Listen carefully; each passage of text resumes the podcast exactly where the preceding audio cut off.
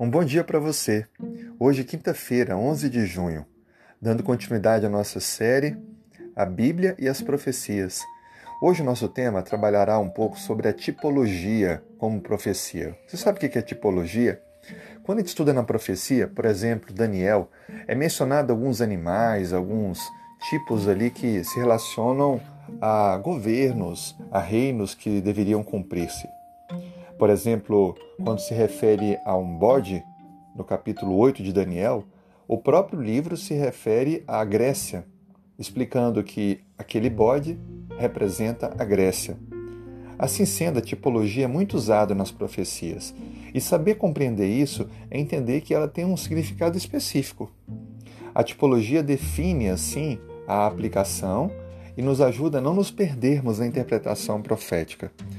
O Antigo Testamento tem muita tipologia. Aliás, sobre o próprio Jesus, você vai ver, por exemplo, Cristo sendo apresentado no Novo Testamento como um antítipo dos tipos apresentados no Velho. João Batista, por exemplo, quando viu Jesus, diz: Eis o Cordeiro que tira o pecado do mundo. Cristo, então, é o Cordeiro. Mas há outras referências de tipologia, como Cristo sendo o segundo Adão, Cristo também representando a serpente que foi levantada no deserto. Assim sendo, nós temos muitos motivos para crer que Deus usou a tipologia como uma, forma de apresentar o conteúdo que seria cumprido ao longo da história de maneira muito maior no futuro. Assim como o santuário. O santuário terrestre é um tipo do verdadeiro santuário do céu aonde Cristo está hoje intercedendo por mim e por você. Tipologia apresenta a maneira de Deus nos contar a verdade que vai acontecer à frente de nós. Que você possa ter isso em mente e estudar a Bíblia entendendo que os seus tipos cumprem o seu papel nos seus antítipos. E o mais importante, a Bíblia revela-se a si mesma. Deus tem o controle da história. Que Deus te abençoe. Tenha um ótimo dia.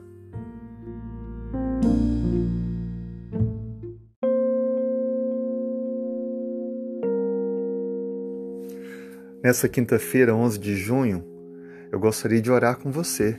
Se você puder, feche os olhos. Senhor, muito obrigado por mais um dia. Nessa manhã, queremos te colocar algumas necessidades. A primeira, de reconhecermos a Ti como nosso Deus, colocando sempre em primeiro lugar em nosso viver. Também, Senhor Deus, apresentamos a necessidade que temos do Teu perdão.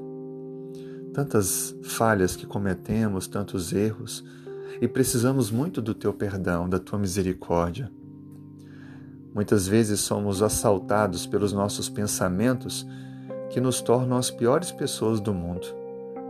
Mas sabemos que em Ti encontramos misericórdia, a transformação e a esperança de viver uma nova vida com certeza de vitória. Portanto, Senhor, traga a tua paz, o teu perdão, a transformação que precisamos para o dia de hoje, para amarmos mais a Ti, a nós mesmos e ao nosso semelhante.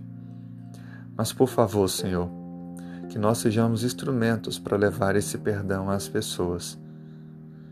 Nos dê forças para perdoar aqueles que falharam conosco, que nos feriram e nos magoaram.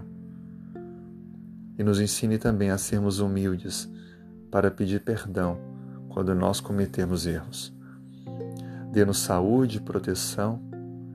Continue cuidando da nossa família e nunca deixe que falte o que nós necessitamos, mas que a cada dia sejamos mais dependentes e confiantes no Senhor.